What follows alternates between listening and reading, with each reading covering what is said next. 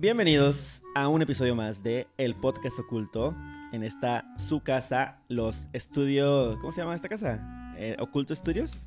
La casa 62, güey. La casa 62. Estudio 62. Ah, se me olvida que tú tienes tu otro podcast, güey. Pero es que no, no, no, no es por podcast. Lo que pasa es que soy el 62 Ajá. porque mi nombre es Sixto y en inglés es Six Two. Ah, la madre. Entonces ahí la relación, güey. Es la primera vez que me estoy enterando de este suceso. Sí, man. por eso el 62. De hecho, lo traigo tatuado y todo el Ah, rollo. la madre. Es que tiene un tema espiritual Sí. detrás también. O sea, hay un tema cabálico, eh, Ajá, profético. con el 62. Simón. Wow, güey. Es, es la guía de la vida, güey, para mí, güey. ¿Qué opinas de la gente que se cambia el nombre?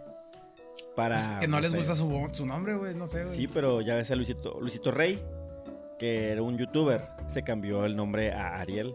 Espérate, Luisito Rey. Ajá, Luisito Rey. Igual que el papá de Luis Miguel se llamaba. Sí, se llamaba igual. Ah, Bueno, no era su nombre de, de youtuber. No, no lo conozco. Es como que me estoy sorprendiendo. Pensé que me estabas bromeando. No, no, no, es en serio. Pero No, no sé quién es. una que dice, las estrellas me dijeron que mi nombre verdadero era Ariel. Y se me cambié el nombre. ¿Eh? O sea, es algo como que, no sé qué religión sea, pero, o qué creencia lo llevó a hacer eso. No sé, está interesante, ¿no? Como que me, Sí. me redescubrí y me No hay- cambié el nombre. Está, está bien, no hay bronca, pero el tema para mí es. Una cosa es lo que te dice tu sentido moral y otra cosa es lo que legalmente quieres hacer, ¿no? Ah, sí. Porque cambiarse el nombre implica un, un sentido legal de que toda la documentación, tus identificaciones y todo va a ser con ese nombre. Independientemente de que, pues así te pusieron tus papás, cabrón. O sea, Sí, man. Pero ha de ser una chinga, ¿no? Cambiar todo ese rollo. pues claro, Aparte que feriecilla. Yo me voy a cambiar el nombre. No creo que sea barato. ¿Cómo te vas a poner, güey? Oculto. Cierto. Daniel Oculto, güey. no, no, yo no me cambiaría el nombre, la verdad. Siento que es demasiado, demasiado pedo. Sí, igual yo, yo estoy satisfecho con el mío. Este, aunque mucha gente me ha dicho que, que está usar el nombre, güey. Desde ahora, te voy a decir 6'2". Ya no Ese te voy a ese decir es el 6'2", güey. 6-2, güey. ¿Qué estamos tomando el día de hoy, Sexto? El día de hoy estamos tomando una Corona Extra. Corona Extra. Que mira, yo creo que ha de ser una cuarta, quinta vez que la consumo, güey. Sí. Eh, la latita me llama la atención porque tiene un modelo, la siento muy clásica. No eres que- muy consumidor de Corona. No, güey. A pesar no. de ser la probablemente la cerveza mexicana más famosa internacionalmente Yo hablando. creo que la primera vez que pisteé Corona la pisteé en China, güey. Ni Ah, la madre. en México, güey. En China, güey. Estaban consumiendo pura Corona. Neta. O sea, si vas a un súper en China, ves Corona. No, no, no, no, no. En, en esa situación, en China, es que las cervezas son caras, las internacionales. Eh, y en China estaba pisteando yo una que se llama Tsingtao. No, alguna manera así se llama esa cerveza. Tsingtao. Y igual ahí les voy a anexar una fotito y para que la conozcan. Este, y es una cerveza relativamente bar- barata. O sea, la caguama valía como 15 pesos, vamos a llamarle, una cosa así. O sea, estaba chida. Ok. Estaba buena, güey. Entonces eso es lo que estaba pisteando. Pero por motivos del trabajo fuimos a la fábrica donde estaban haciendo unos temas de unos vestidos y hubo una especie de carnita y pollito asado esa noche ahí.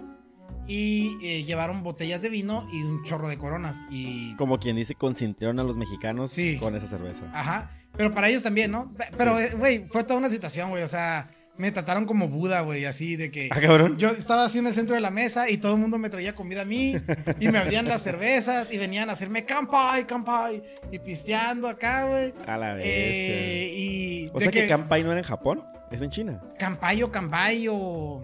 Hay, hay- hay algo es muy parecido, ¿eh? O sea, Sí. la pronunciación. Porque según yo en Japón también es de que Campai, o sea, es la misma palabra, pues. Es algo muy parecido. Este, pero sí recuerdo también que los niños agarraban viadas y se dejaban ir contra mi espalda, así como que.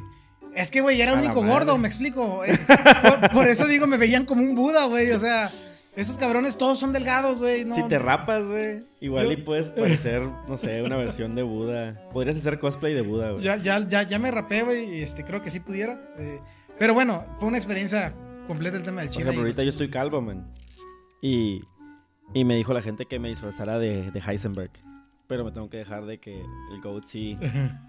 Entonces, por- tal vez próximamente en alguna peda de Halloween lo haga. Señores, al llegar a los mil suscriptores, tendremos de Heisenberg de visita. Y en- Buda. Heisenberg y Buda. De hecho, les tenemos una sorpresa ahí para las fechas de Halloweenescas. Prepárense para eso. Oye, va a ser divertido. Pero. ¿qué, ¿qué calificación le das a esta clásica? Bueno, no es clásica. Corona Extra. Pues para mí se lleva un buen 6.5. 6.5. O sea, no. Es que la, la pistaza y todo, pero al final deja un, un sabor amarguito que no me agrada, güey. Ojalá se lo pudieran quitar como tal. No estoy diciendo que la cerveza no deba de ser amarga, pero esta tiene en especial como que aturde al final ese amargor y no, no me gusta. No se me hace que sea tan amargo al, al final el sabor. Mira, te voy a, te voy a recapitular las calificaciones. Tu calificación más baja ha sido de 6.5, de hecho. A la Amstel Ultra. Sí, ahí ponla. Dirías que está igual. Sí, güey. Eh, a lo mejor hasta la bajaría a 6, pero déjala en 6.5. Corona Extra. Solo por el buen recuerdo de China, güey. 6.5. Sí, güey. Yo igual siento que es una cheve que podría, puedo pistear. Es pisteable. Me refiero a puedo tomarme varias porque no es muy fuerte. Sí, no es muy ni fuerte. es- tiene, un amar, tiene un amargor al final, así como dice Sixto. Pero nada que, que te asquee, pues que Sí. te llegue a asquear. Pero entonces a ti te gusta el café, ¿no? Me imagino, güey. A mí me encanta el café, güey. Sí, güey. Es que ese tipo de amargor es el del café. y Yo le echo leche al café, pues leche y Ah, azúcar, güey. me explico, no. Sí, No pues. es algo que yo disfruto, este, este tipo de amargor. así. Y ya ven por qué le gusta, por qué le gustó la de Barbie. Aquí me compa. Ah, no, yo le voy a dar un. A ver, es que tengo que ver mis calificaciones para ver. Para no desfasarme, pues. Porque yo al Amstel Ultra di 7.2. Vamos a darle un 7.2 igual. Para que está para está parejo, está Sí, parejo. bueno. 7.2. 7.2 estrellas de 10. Y sigue a la delantera la cerveza Minerva para mí. Y para Sixto, la cerveza Samuel Adams. Ay, güey, es que está muy bueno. Con 8.5 las dos. Pues bueno, ahora sí vamos con el tema principal. Vamos con el tema de hoy. Como les prometimos, hoy toca hablar de los narcosatánicos. Pero primero vamos con el intro. Bienvenidos a la antesala de sus sueños. El espacio donde verdades y mentiras se transforman en pesadillas. Pónganse cómodos y disfruten de el podcast oculto. Hola, gente. Buenas noches. Bienvenidos al podcast oculto. Pues el tema de hoy está sabroso, de hecho está de moda. Está de moda porque salió una serie, ¿no? Así es, está de moda porque salió La Narco Satánica. Eh, que el título, yo creo, honestamente, Feminista. yo no lo relacioné con los narcosatánicos, güey. Ajá. Eh, mi click dijo, Narcosatánica ha de ser una serie inspirada en los narcosatánicos, eh, de lo que vamos a hablar el día de hoy, Ya. y la hicieron tipo como las series que hace esta Le hicieron actriz. tipo la reina del sur. Ajá, ajá. Eso fue lo que yo imaginé, o sea, dije, no, no creo que hayan hecho un documental como tal. Pero ahorita que estaba viendo el primer episodio, sí me di cuenta que son tres capítulos y solo hicieron como documental con... Eh, sí lo hicieron como un documental poniendo como de trasfondo a Sara Aldrete, conocida como la, la narcosatánica, vamos a llamarla. O sea, había una mujer in- eh, inmiscuida en todo este tema. Así es. Sí, conocida también como la, la bruja de Matamoros, si mal no recuerdo. Ah, su mecha. Vamos a entrar con las brujas. No nos embrujen, por favor. Eh, Oye, ¿viste el caso de... Hay un TikTok muy famoso, bueno, no es famoso, pero sí es viral. No sé si sea lo mismo ya famoso que viral. pues prácticamente. Pero donde un, un batito, este, retó a todas las brujas de todo el mundo Ah, sí lo a vi. que lo hechizaran, güey. Sí. Y, y Pues el tú me lo pasaste, güey. Y el vato sí mandó pelos y supuestamente su sangre y todo para que lo hechicen. Y pues el vato se murió. No, no, No, es cierto, no no, es cierto, no es cierto.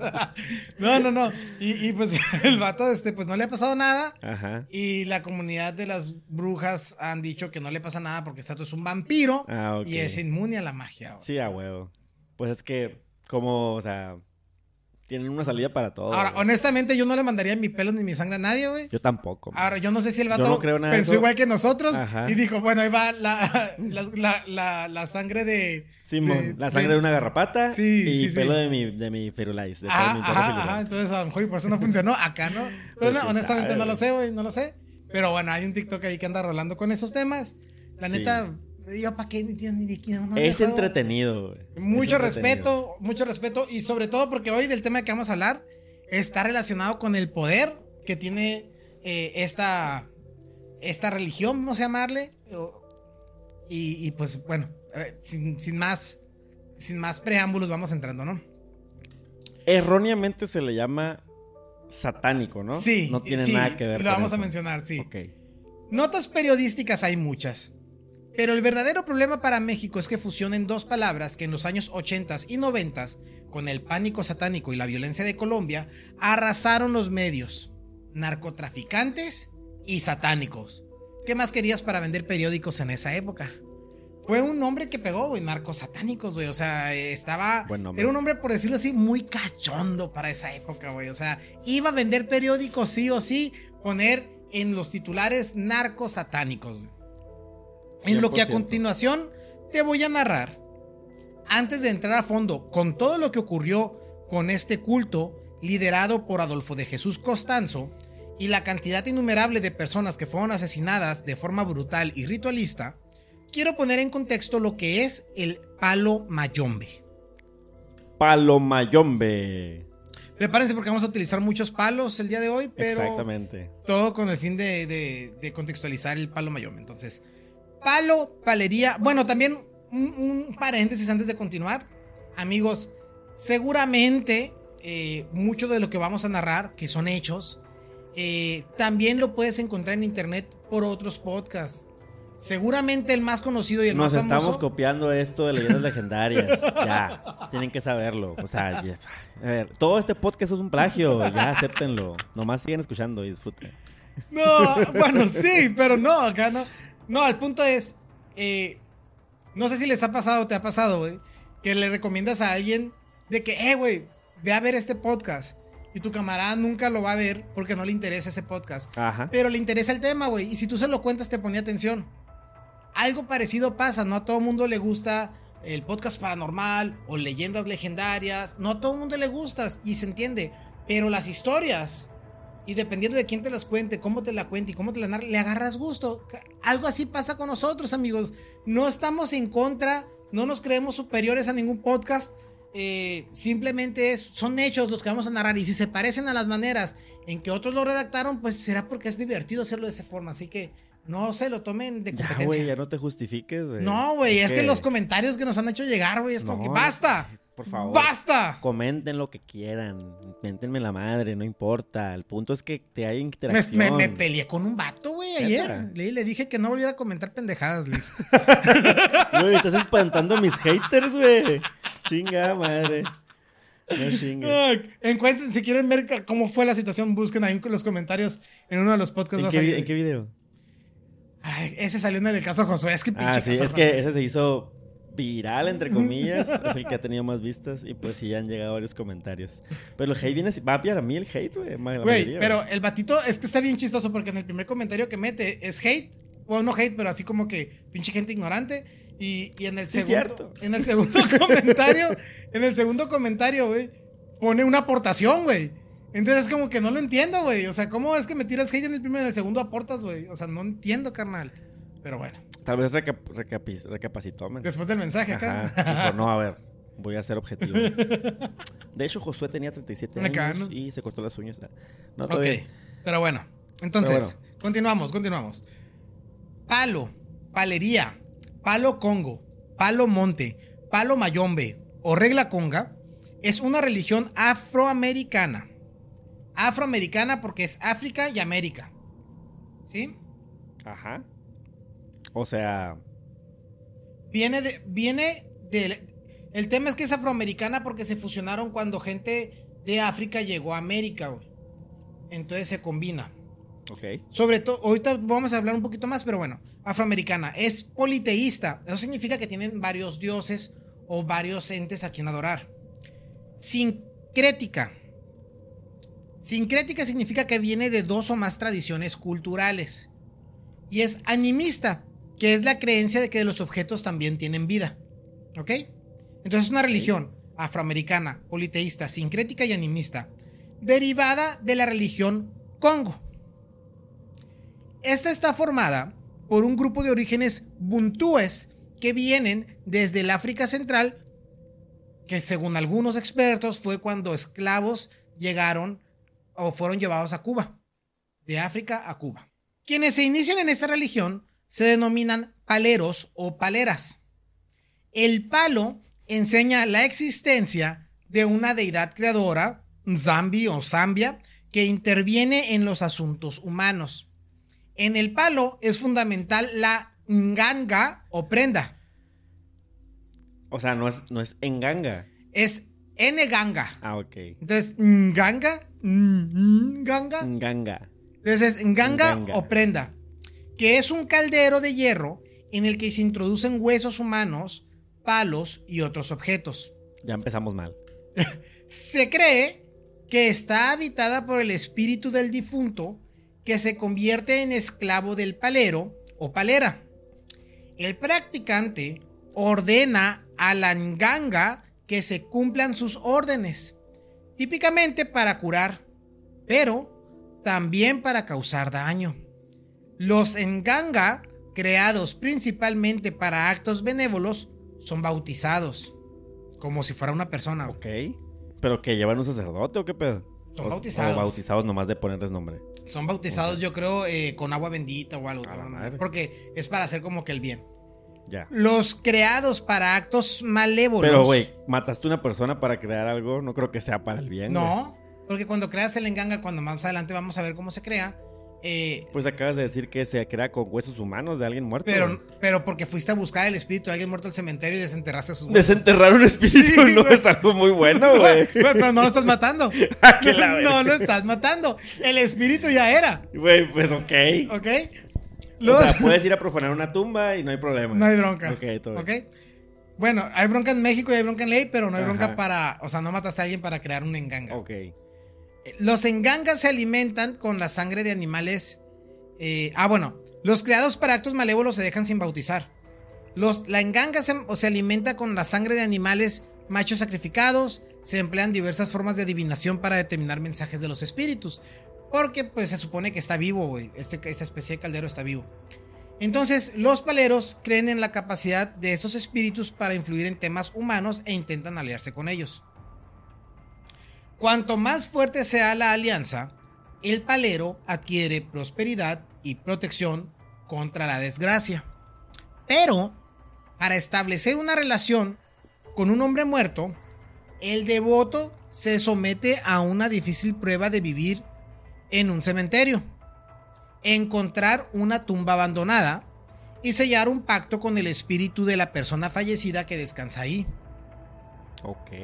En este pacto, el palero promete alimentar al enfumbe, enfumbe, que es el muerto, con sangre animal, cigarros, ron y miel por el resto de su vida. Cuando pasa esto y el enfumbe acuerda trabajar para el palero, lo que lo que puede pasar es que puede predecir el futuro y llevar a cabo operaciones mágicas de naturaleza constructiva o destructiva, como curar, castigar, etc.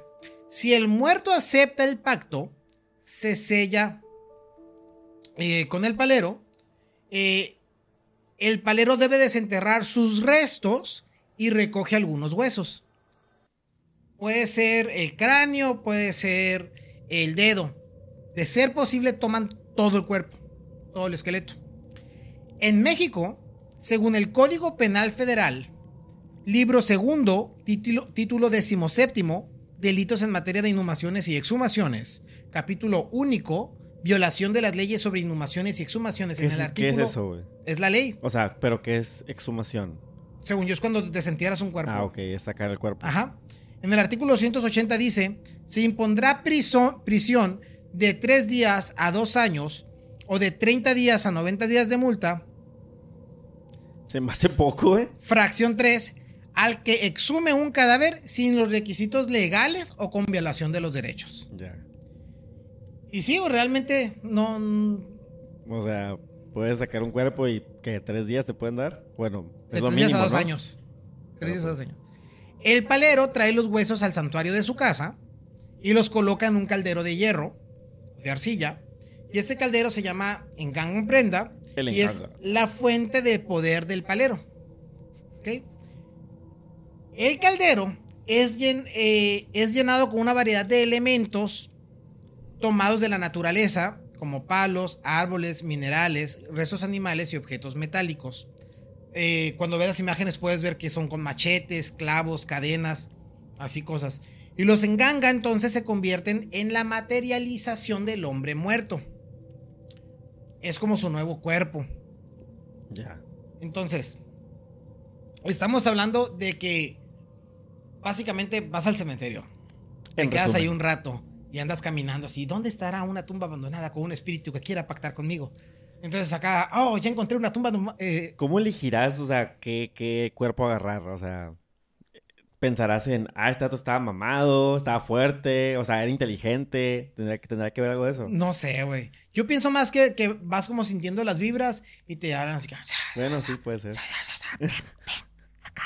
Ni que fuera Harry Potter, güey. Hablando en parse. Y ya de repente de que, hey, ¿qué pasó? Sentí que me hablaste. Sí. ¿Y qué onda? Este, ¿Estás dispuesto a pactar conmigo? Mira, te voy a dar ron, miel, oro, poder, fama. No, no, la No nueva era de los piratas, ¿no? Pero no, no, no. Oye, te voy a dar, te voy a dar todo esto. ¿Qué onda? ¿Quieres pactar conmigo? La neta, voy a hacer unos trabajitos por aquí, por allá. ¿Cómo la ves? Acepto. Tienes que ir al Fierro. cementerio. Entonces es como que, oye, pues nada más dime dónde están tus huesos porque no, no acá. Me quemaron. Acá. Valió mal.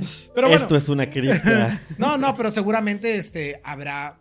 eh, pues ya, llegas, aquí es, sacas los huesitos, te los llevas a tus casas y armas tu caldero perrón, tu enganga, ¿no? Sí. Y, y ya haces el ritual que debes de hacer y haz de cuenta que el espíritu que del cementerio, pues, ah, con el que pactaste, ahora habita el enganga. Pero el tema o el truco es que se supone que también adquiere voluntad propia. Es como si estuviera vivo. Vivo. Entonces, se supone que a través de mediums o así, también se puede comunicar y pedirte eh, que hagas cosas, ¿no? Ok. O sea, esto va both ways. Ajá. Se puede pedir y tú le pides a, él, Así a- es. a eso. Así ella, es, no sé. así es. Entonces, le permite recuperar algunos de los atributos específicos a la vida, como el crecimiento, las necesidades, los deseos, el espíritu que vive en el enganga, dotado de la habilidad del habla, los sentimientos, le permiten actuar por su propia iniciativa. Se convierte en un ser independiente. Es una olla que habla y le estás dando un cuerpo al espíritu y pues pueden exigir y pedir lo que quieran. El enganga puede influir en la vida personal de los iniciados, puede dictar su comportamiento durante rituales, puede hablar por la boca de un medium y de algunas maneras. Entonces, déjate muestro una imagen del enganga. Ok, hay foto. ¿Recuperaron alguna foto? de- Ah, del sí, hay muchas. En general, hay muchas fotos de engangas. Eh, en este caso, me voy a ir a Google directamente. A ver, Y. ¿Dónde estás? si quieres pongo aquí esta... Ahí estamos en... Entonces, aquí puse en Google, Google puse enganga. Y ahí puedes darte una idea. Voy a darle suma a este, por ejemplo. A ver... Ay, güey, esta parece de mentiritas, güey. Sí, o sea, es un caldero. Pero no... Yo me imaginaba así como que una pócima y que le daban vueltas, vueltas así. O sea, es literalmente un... Están los huesos saliendo, pues. Para los que nos están escuchando, se ve un caldero, pues, de, de hierro, tal vez. Y los huesos como que enterrados. Pero no es nada muy líquido, pues. Es como que todo muy sólido. Los huesos así nomás puestos. A ver si, a ver si encontramos otro. Es una taza de café, güey. No, güey, es un enganga. O respeta, güey, respeta, güey. Pero sí, no. Está o sea, bien feo, güey. Este. O sea, tienes que pensar. o es sea, que parece, es cuenta. una olla. Si te das cuenta, eso que sale es una herradura de caballo, güey. Ok. Sí, y tiene enterrado un machete. Y hay muchos palos y hay cadenas. Ah, es que también hay palos, ¿no? Palos. Güey, la religión se, se llama palo mayombe, Palo cabrón. mayombe, o sea, no, no, no es Yogis el nombre, güey. Palos, huesos humanos. Y como veremos a continuación, cerebros. Entonces sí, o sea. eh, aquí hay otra. Bueno, quiero pensar yo que no todos, como tú mencionas, no todos los calderos, no todos los engangas son malévolos, ¿no? Ya que pues, si hay tanta información y tantas imágenes, espero que no todos sean de gente que asesinaron, pues, para, para ese fin. Sí, sí, así es. Ahora, ¿por qué te pongo este contexto? Porque antes de hablar, inicié hablando de lo que es el palo mayombe. Porque estamos hablando de los narcos satánicos. Pero poco o nada tiene que ver esto con los satanistas de verdad. El nombre debió haber sido algo así como los narcopaleros. Este nombre no impone nada de respeto, güey. Pero es más acorde, güey. Claro, claro, Es más claro. real. Los narcomayombes. No, sí, güey, narcopaleros, ma- ma- mal nombre. Buen nombre para un grupo de Minecraft eh, o algo así, pero mal para, para un grupo de, de crimen organizado. Vaya. Sí. Costanzo nació el 1 de noviembre de 1962 en Miami de padres refugiados cubanos. Su madre tuvo a Adolfo a la edad de 15 años y tendría eventualmente tres hijos diferentes. Ella emigró a San Juan, Puerto Rico, después de que su primer esposo muriera. Entonces estaba en Miami y se regresa a Puerto Rico. a. Puerto Rico. Y volvió a casarse allí. Costanzo fue bautizado como católico y sirvió como monaguillo. Pero también fue influenciado por su madre en el culto denominado Palo Mayombe, en el que ella era sacerdotista. Ok, O o, sea, su- la mamá fue la que era. Su mamá ya practicaba Palo Mayombe. La familia ¿Su mamá regresó. practicaba el palo? El palo. Ok. La familia regresó a Miami en 1972 cuando tenía 10 años. Y su padrastro murió al poco tiempo dejando a la familia con algo de dinero. The ¿Tendrá algo, tendrá algo que ver la madre? Pero bueno, Puede ser, puede ser. su madre pronto volvió a casarse y su nuevo padrastro, Practicar palo mayombe es de a huevo tener en ganga. O sea, A es lo único que pueden hacer. pues. ah, huevo. Ok. Su madre pronto volvió a casarse y su nuevo padrastro se vio involucrado en el ocultismo y el tráfico de drogas. Mm, Pura fichita en esa familia. Era hijo de Delia Aurora González, una cubana inmigrante eh, que dio a luz cuando tenía 15 años. Está bien joven, güey. Es que le gustaba mucho el palo. Sí. Mayombe. Los vecinos se quejaban de la mamá si llegaban a tener algún pleito con ella. O sea, era común que, que de repente un vecino había descubierto una cabeza de gallina. O, o me dejaste una sale en la puerta, chingadera y media, ¿no? Delia comenzó, Delia mandó a Constanzo a Haití para que lo entrenaran en las artes oscuras de Palo Mayombe. Y para 1976, a sus 14 años, ya era aprendiz practicante. Ok. Su padrino de ocultismo, además de enseñarle sobre rituales, hechizos, amarres, sacrificios de animales, le enseñó la mejor forma de hacer dinero, y eso era con sus habilidades de brujo. De hecho, su padrino ya había amasado una buena fortuna haciendo trabajos para narcotraficantes, y le dio a Constanzo una gran lección eh, de vida. Deja que, lo que, eh, deja que los que no creen se metan con drogas. Nosotros lucraremos con sus idioteces. Ok. ¿va? En 1981, Constanzo fue arrestado dos veces. Una de esas por intentar robarse una motosierra de una tienda. Desconozco. Casual. Digo, desconozco si la quería utilizar para. Para es- hacer una enganga, ¿no? Sí, no Tal sé, vez. cortar palos. También. Para 1983, Constanzo se iría de la ciudad de a la Ciudad de México con un contrato para modelar, porque el vato estaba guapo, güey. Ah, está carita. De hecho, está, eh, tengo entendido que viene, viene ahora sí como una serie de los narcosatánicos y el vato que hizo Luis Miguel la va a hacer de Constanzo, güey, el actor. El Diego Boneta. El Diego, ajá, No mames. la va a hacer de Jesús Constanzo, de, de Constanzo, güey, ajá. Ah, qué chicón, güey. Sí, porque el vato se supone No, que pues está está guapo, Diego Boneta, güey. Está papi, la neta. O sea, lo que es. En lo que, entonces, en lo que él estaba modelando y cumpliendo su contrato, se iba a la zona rosa de la Ciudad de México eh, leyendo el tarot.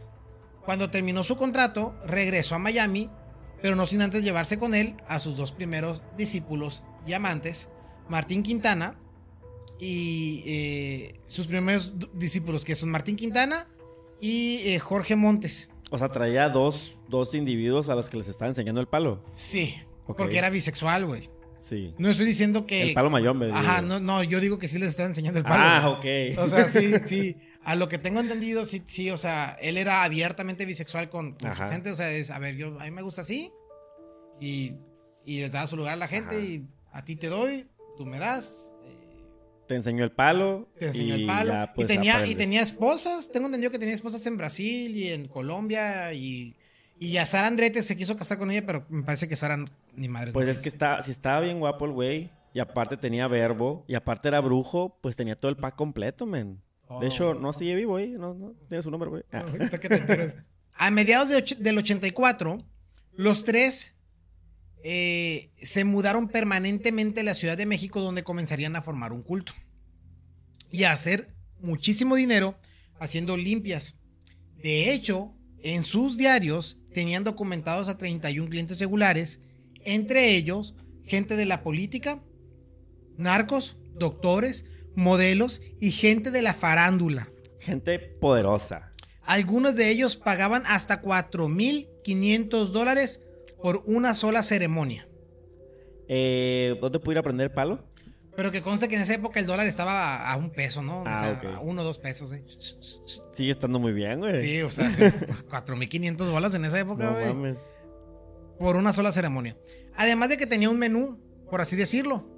Entonces, por ejemplo, el sacrificio es una gallina, pues 6 dólares por cabeza. Una, una cabra, 30. Una boa, 450 dólares. ¿Quieres palo. impresionar a tu novia? 1100 dólares. Y te sacrifico una cebra adulta, ¿no? Y así tenían un menú, güey. Sale.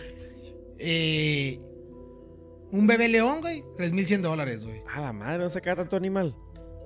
Pues, güey, te vas a la selva, güey. No mames. ah, bueno, es que era, era africano, ¿no? No, madre. pero también acuérdate que Ciudad de México tiene, por ejemplo, en el mercado de Sonora, se dice que tú consigues. ¿Qué? ¿No sabes del mercado de Sonora, güey? Pues no. No seas cabrón, güey. sea, es, soy- es como el, el- el tianguis de brujería más grande de México, güey. ¿Y está en Sonora? Que encuentras lo que quieras, güey. No, no, no, sí, se llama, güey. Ah, mercado. Sonora se llama. Pensé que estaba aquí. No, no, no, Mercado Sonora. Ok. Y pues ahí encuentras acá como. O que- sea, de que ojos, pe- pescuezos de gallina. Lo que necesites. Sal. Seguramente si pides huesos humanos ahí te los dan. O sea, lo que necesites Todo. ahí lo consigues. Ok. Información que solo el Sixto sabría. No, güey, es muy popular, es muy famoso, güey. Todos los chilangos lo saben, güey. Y lo digo chilango con cariño, carnales, porque la neta tengo muchos amigos allá también. Constanzo tenía dos amantes que eran sus alumnos y empezaron a pues cobrar por diferentes tareas, muy caro por cierto. Y pues Pues, pero para que la gente lo pagara, imagínate qué tan. O sea, se Sí, corrió la pues. voz de que a mí me sirvió, carnal. tal vez, güey. Entonces, O placebo. a tan solo un año de estar trabajando ya oficial fuerte en eso, la reputación del poder de Constanzo, de Constanzo y de su magia era tan grande que incluso ya tenía en su culto a varios agentes federales, entre ellos a Salvador García, justamente el comandante de las investigaciones de narcóticos, y a Florentino Ventura, jefe de la Policía Judicial Federal, quien terminó como jefe del Interpol en México y más famoso por estar involucrado con Félix Gallardo y la muerte del agente de la DEA, Kiki Camarena, güey. Spoilers de Narcos, men. Ay, no más, güey. México. Fue justamente Florentino Ventura que le presentó a Constanza la familia del cártel de los Calzadas en el 86. Con su encanto y su habilidad para los hechizos y para convencer a la gente, se ganó en poco tiempo a los Calzadas y para el 87 tenía un departamento en la Ciudad de México que pagó con 60 mil dólares en efectivo y una flotilla de automóviles de lujo ¿Y este dinero fue de sus trabajos que estaba haciendo como brujo o ya de estar involucrado totalmente con el crimen organizado? ambas. Ok. El poder místico de Constanzo era tal que la familia Calzada atribuía todo su éxito a los rituales de palo con esos ah, con lo que Constanzo sí a lo que a lo que yo tengo entendido es que Constanzo les decía así como que oye Constanzo llegaba no eh, necesitamos que nos digas por a qué horas tenemos que pasar la droga y por dónde y cómo y ya Constanzo decía ven aguanten iba tráeme la medium tráete, tráete la enganga enganga queremos hacer esta operación que y el medium tienen que ir por aquí y, y evitar esto. Esta persona los quiere traicionar. Claven a ese traidor y súbanse por acá y váyanse así y pásenlo por aquí y daba resultado. Ah, la madre, güey. Tan Así. específico el pedo. Ujú. O sea, sí. Entonces, Constanzo había pasado de ser un brujo adolescente a el brujo de la sociedad. Brujo adolescente. ¿Qué es? ¿Los hechiceros de Worldly Place o qué pedo? Harry Potter. Eh, sabiendo que su magia era la que hacía que los calzadas tuvieran el éxito. Estaría chingas una serie de, de El brujo adolescente y que sea así de nada. sale Constanzo, ¿no? Voy a hacer mi primer enganga. Ay, voy a matar a este güey. No sabes, estaría chido. Sí, pero el enganga es, es algo de cuidarse porque... Solo puedes tener un enganga. No. Puedes tener varios. Sí, el enganga puede tener como hijos, güey. Ah, pero ya, ya no son tuyos. Son del enganga. Porque los puedes regalar, ¿no? Son del enganga. Porque el enganga es el que pide, güey. Ya. Entonces, hey, quiero que hagas otro caldero con uno de mis huesos y que lo pongas en aquel lado. y se puede expandir, güey. Capaz si le dan ganas de reproducirse, ¿no? Y, Sí, porque tiene voluntad propia, güey. O sea, el, el enganga es como así, puedes agarrar un pedazo de un enganga para hacer otro enganga, ¿no? Pero tú no lo quieres hacer. Tú ya tienes tu enganga. ¿Tú para qué quieres? pues no sé, güey. No, el enganga es el que te Igual y dice. tu tío Fermín quiere un enganga para él, le dices, mira que tengo un pedacito del mío. Así como cuando le cortas un pedacito a una- a un árbol, una flor. Pero no hace sentido crezca, porque el espíritu se supone que hizo un pacto contigo, no con tu, tu Fermín, ¿no? Güey, yo no soy pal- palero, güey, pero aquí las reglas son muy claras. Acá no. ¿Y no sé, güey, Ah. no sé. pero bueno, en abril del 87, a sabiendas de que el cartel de los calzadas tenía mucho éxito por, por él, él, este, decide que lo hagan parte del cartel. Oye, te estoy dando mucho ganar, carnal. Dame la mitad de las ganancias, güey. ¿Y qué crees que dijo el cartel? Simón. Dijeron, no. A la madre. Él pudo más el dinero. Constanzo hizo.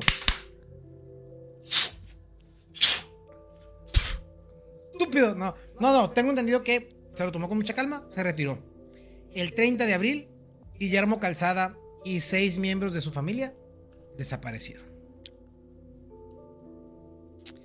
La policía encontró en la escena del crimen velas derretidas y otros artefactos esotéricos que apuntaban a un ritual Seis días después, la policía sacó del río siete cadáveres con señales de haber sido torturados sádicamente.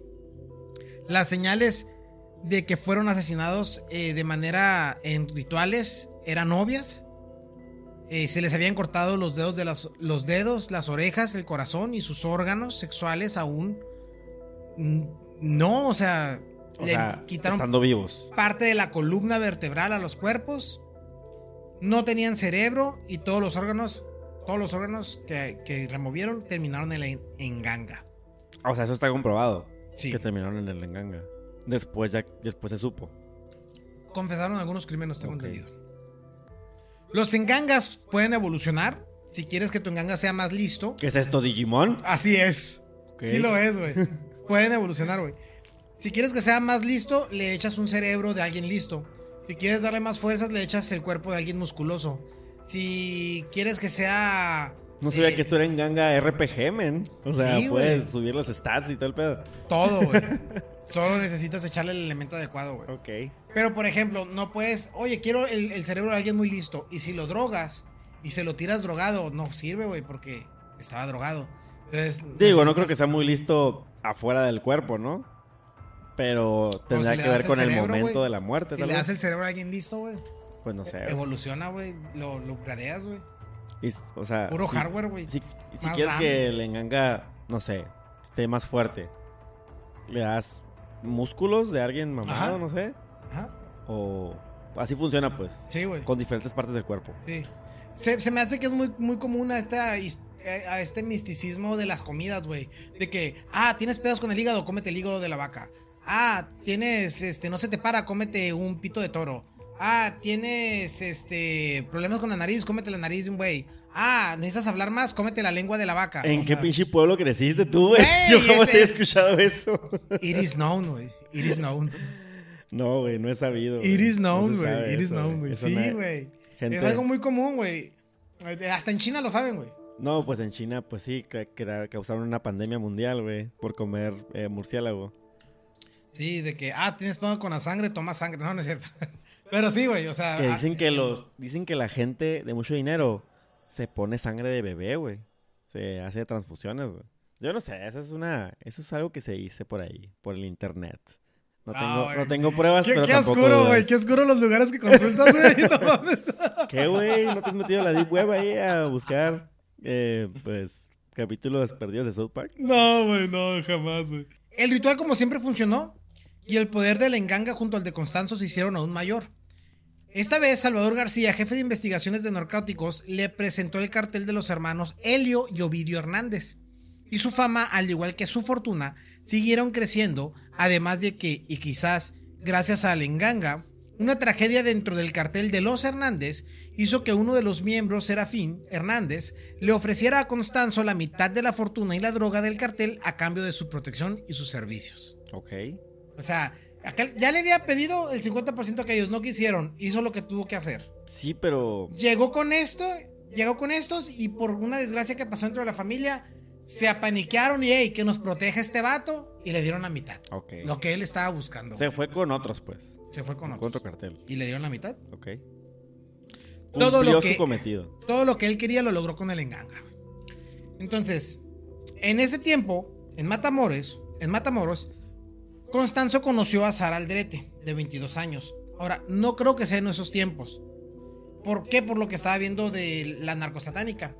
Ella dice que iba, iba manejando en su carro con su hermana cuando se le atravesó el carro.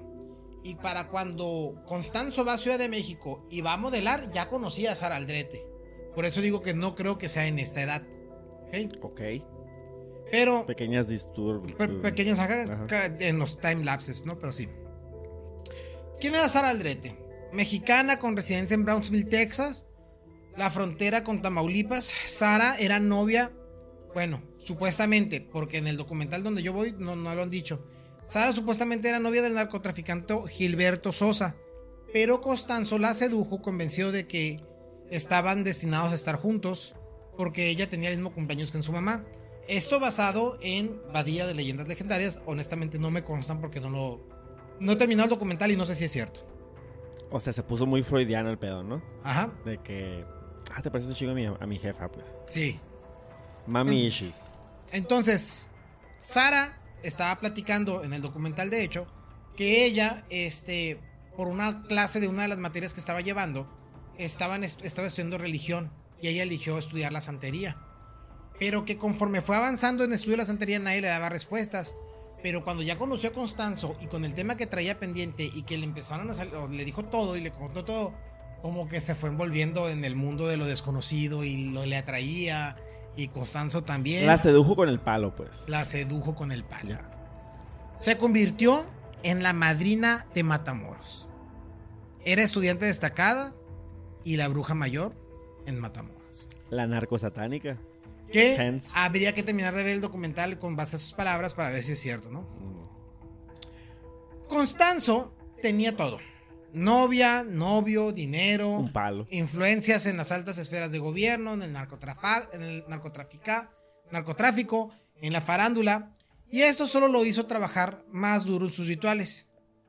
Sus rituales también comenzaron a hacerse más sádicos y elaborados, todo con tal de satisfacer al Nganga y seguir obteniendo favores, y el lugar que se convertiría en su base de operaciones y en el hogar del Nganga sería el rancho Satelena, a escasos 30 kilómetros de Matamoros.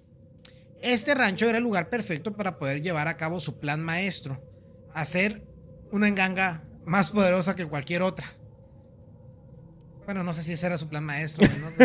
pero así lo puso Badía, güey. Suena como un buen plan, güey. Sí, güey, sí, claro o que sea, sí. güey. hacer una olla gigante así. Pero te voy a decir algo. Llenarla de cosas. Yo lo hubiera llevado a otro nivel, güey. Digo, mi mente es sádica de repente, con tanto dinero y poder, güey. Pues ya tenía un chingo de dinero, ¿no?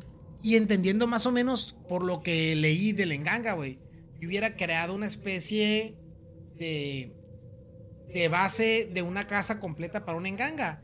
Y sobre eso hubiera edificado un edificio donde hubiera rentado departamentos y hubiera estado desapareciendo gente ahí de vez en cuando. no creo que haya tenido tanto dinero como para construir un edificio, güey. ¿Cómo no, güey? Pues si era brujo con poderes mágicos Pues y todo. sí, güey, pero comprar un edificio no creo que cueste tres pesos. Ay, tenía autos de lujo, güey, millones de pesos. Igual, pues no se dinero, con el. Sixto, eh, porque tiene ideas muy macabras. Pero No- bueno. No, no lo recomiendo. Yo hubiera puesto todo un edificio para hacer el enganga más poderoso, güey. Seguramente ya hay quien lo hizo, güey. ¿no? Seguramente algo así hizo, güey. O sea, una casa grande, pues, para la enganga. Pues un rancho. Pero el peso en plano, yo hubiera pensado para arriba. güey. ¿Y para qué quieres para arriba, güey? Si Más nomás chido. ocupas una olla.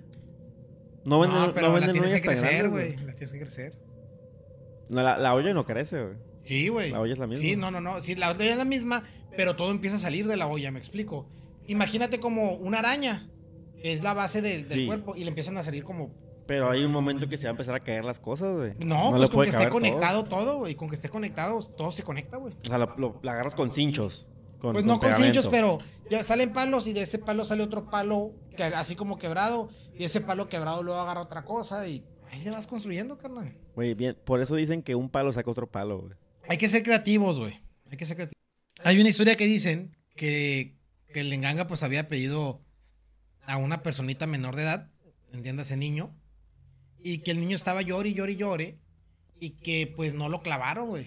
Que porque no, no le des al, al niño llorando porque se va a entristecer el Lenganga. Ah, ok. Entonces fue como que Bueno. tete otro y que no llore y pues se fregaron a otro niño, pero para que te des una idea pues de cómo, qué tan sádicos eran y qué les importaba y qué no, pero todo era para satisfacer el enganga, güey. Pues brujos, con un chingo de poder y ya involucrados con el crimen Sí. organizado, pues no creo que haya muchos...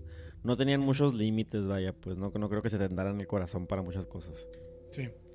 El 12 de agosto, Ovidio Hernández y su hijo de dos años fueron secuestrados por narcotraficantes rivales y la familia acudió a Constanzo en busca de ayuda.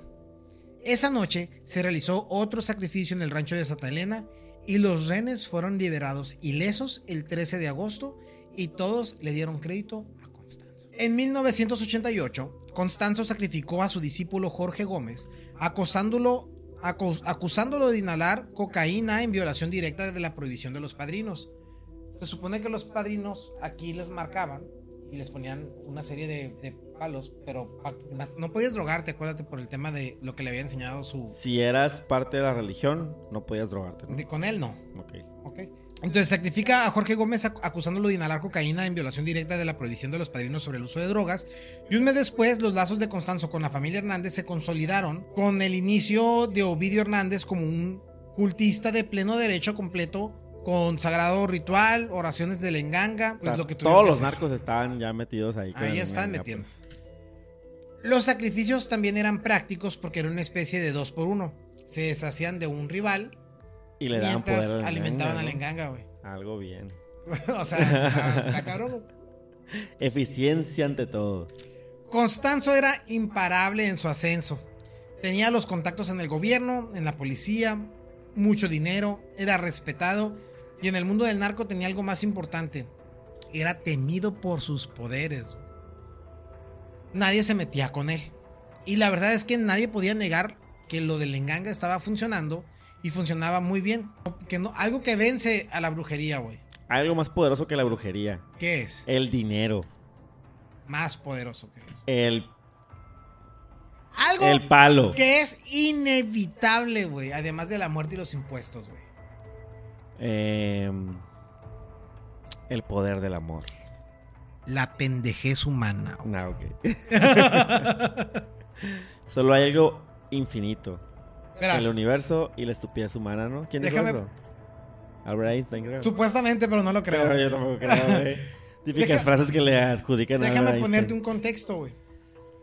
Resulta ser que cuatro amigos en Matamoros y, y Brownsville literalmente es, es- es- Frontera. son frontera, pero son fronteras hermanas de que, ah, pisté en México, me crucé una calle y ya llegué a Brownsville, güey. Ajá. Así. Entonces, eh, cuatro amigos estaban pisteando, güey. Uno de ellos le dice a sus tres amigos, hey, necesito ir a orinar. Ahí voy ahorita para allá. Simón. Va. Sus tres amigos cruzan, lo están esperando ahí eh, para, para cruzar y nunca llegó el vato, güey.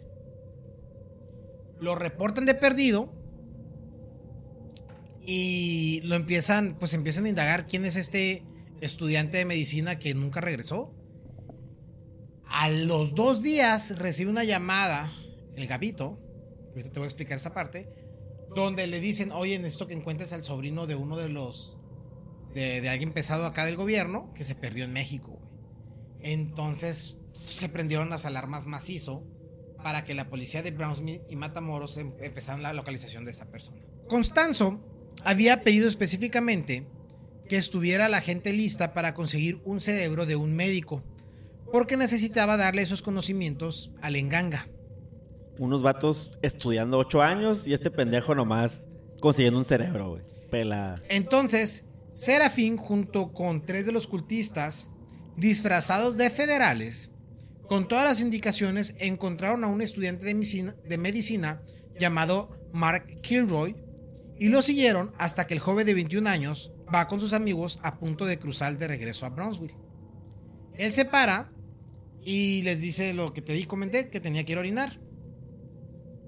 Cuando termina y está a una cuadra de, de cruzar frontera, la policía lo detiene. Los federales disfrazados. ¿Sí? Entonces Militares con tenis. lo detienen y se lo llevan, güey. O sea, estuvo a una cuadra de salvar su vida, güey. No, Es no. que, güey, también tú, güey. ¿A qué vas a Matamoros, güey? ¿No hay pero- peda en Brownsville o qué Pero, pedo? pero, pues ve tú a saber, güey. O, o había un table muy famoso en Matamoros. No, No, no, sé, güey. desconozco la época. O sea, no, no, no, no. Bueno, yo tampoco desconozco la época. Pero no sé, güey. Para los dos de la tarde del siguiente día, la- el cerebro de Mark ya estaba. Pero aguanta, había una parte donde se escapaba, ¿no? No, güey, no se escapa Mark. Sí, güey. No, güey, lo clavaron, güey. Le pegaron un machetazo en la cabeza y metieron su cerebro en la enganga.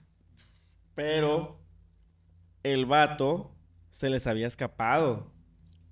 No, es que lo detuvieron. Sí. Y el vato, el, el, el vato como que no se quiso detener y le dijeron, freeze. Ah, eso, eso, eso. Ajá, y, y, y pues ya, con eso. Ya, ok, ok. Eso, eso me refería. La desaparición de Mark había desatado una cacería binacional entre la DEA o la DEA y el sheriff de Brownsville, George Gavit, Garavito o Cavito. Y el, el- el comandante George Gavito, sí, George Gavito. Ya lo conocí, te digo, sale en el documental. Sí. El vato sí se ve Sale bien, hablando. Ajá. Ok. Y habla español el vato. Ah, George Gavito habla español. Y de hecho él comenta, él, él comenta, casi todos los crímenes que ocurren en Brownsville terminan relacionados con algo en Matamoros. Y muchas cosas de lo que ocurre en Matamoros terminan con relación con Brownsville. Entonces tenemos muy buena comunicación, güey. O sea, sí. Había un comandante, ah, George, George Gavito estaba trabajando con el comandante jefe de la Policía Federal de Matamoros, Juan Benítez Ayala. Y este vato eh, es bien de. A mí me vale más lo que diga la ley, aquí se hace lo que se digan mis huevos, güey, ¿no? O sea, es ese tipo de carácter de cabrón. Sí, un tipo maquiavélico. Eh, pues el fin justifica los medios, ¿no? Sí, güey, sí. Entonces. Pues esto iba a facilitar un poquito lo que tenían que hacer. ¿Qué pasó, güey? Que en este proceso ponen un retén, güey, para estar haciendo la búsqueda que están haciendo. Y de pronto pasa una troca, güey. ¿Y esa troca qué crees, güey?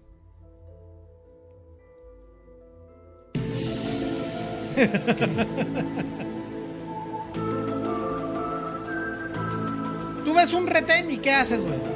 Pues tiro la cheve, tiro el, el gallo, eh, me pongo acá, me pongo Te nervioso, detienes, güey, ¿no? O ah, sea, sí, sí, claro. Te detienes y tiras toda la evidencia que necesites para salir vivo de ahí, güey, ¿no? Sí, y más si sé que soy culpable de algo, ¿no? Pero, ¿qué harías, güey? Si tú ya, ya has visto tantas demostraciones de poder, güey. Vienes de una reunión con Constanzo, güey. Te dijo que prácticamente son invisibles ante las autoridades, güey. Y ves un retén, güey. Ay, güey, es muy difícil ponerme en esa situación, güey. O sea, me imagino que ante tanta soberbia y ante tanta confianza, tal vez me valdría madre, güey. El punto es, aún así, ¿no pasarías por el retén o lo pasarías con más confianza, güey? No, pues pasaría, pero. Sabes que no va a pasar nada. Pero con- escondiéndome, o sea, siendo discreto, vaya. Siendo discreto. Bueno. Este vato, güey, quien iba manejando, dijo, ni madres, yo soy invisible ante la autoridad. Se pasó el retén, güey. Ajá. Entonces la autoridad, sabiendo que habían puesto ese retén para localizar a Mark Kilroy, dijeron, oigan, pues ese vato no se quiso parar, síganlo. Obviamente. Y esa pickup fue directito al rancho de Santa Elena, güey. Ah, la madre. ¿Ok? Ya en el rancho de Santa Elena, güey. Pues detienen al conductor. Que era. Detienen a Serafín, detienen a, la persona encargada del rancho, que es como que el que andaba ahí. Ajá. El que cuida. Ajá. Entonces. Y le- les empiezan a decir, a ver, habla, cabrón, ¿no? Pues ahí hay un cuerpo, y por ahí hay otro. Y ahí y empiezan a desenterrar cuerpos, güey. Los Mira, meten. cómo lo, cómo lo cuenta Badía. ¿Quién mató a este güey? ¿Y dónde está? Ah, está ahí.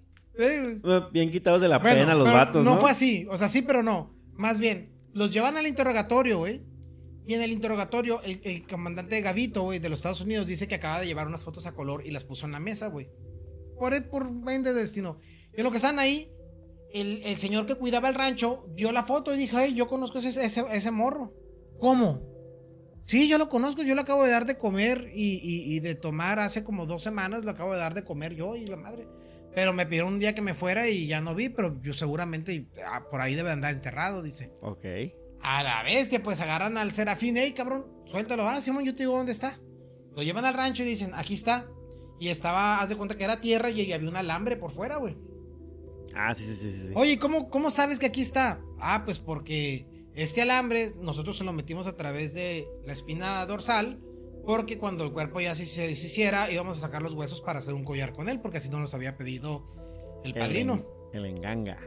El, el padrino en este caso, que era. Constanzo. Entonces, a ver, pues sácalo. Pues lo sacaron, güey. Y efectivamente era Mark Kilroy, güey.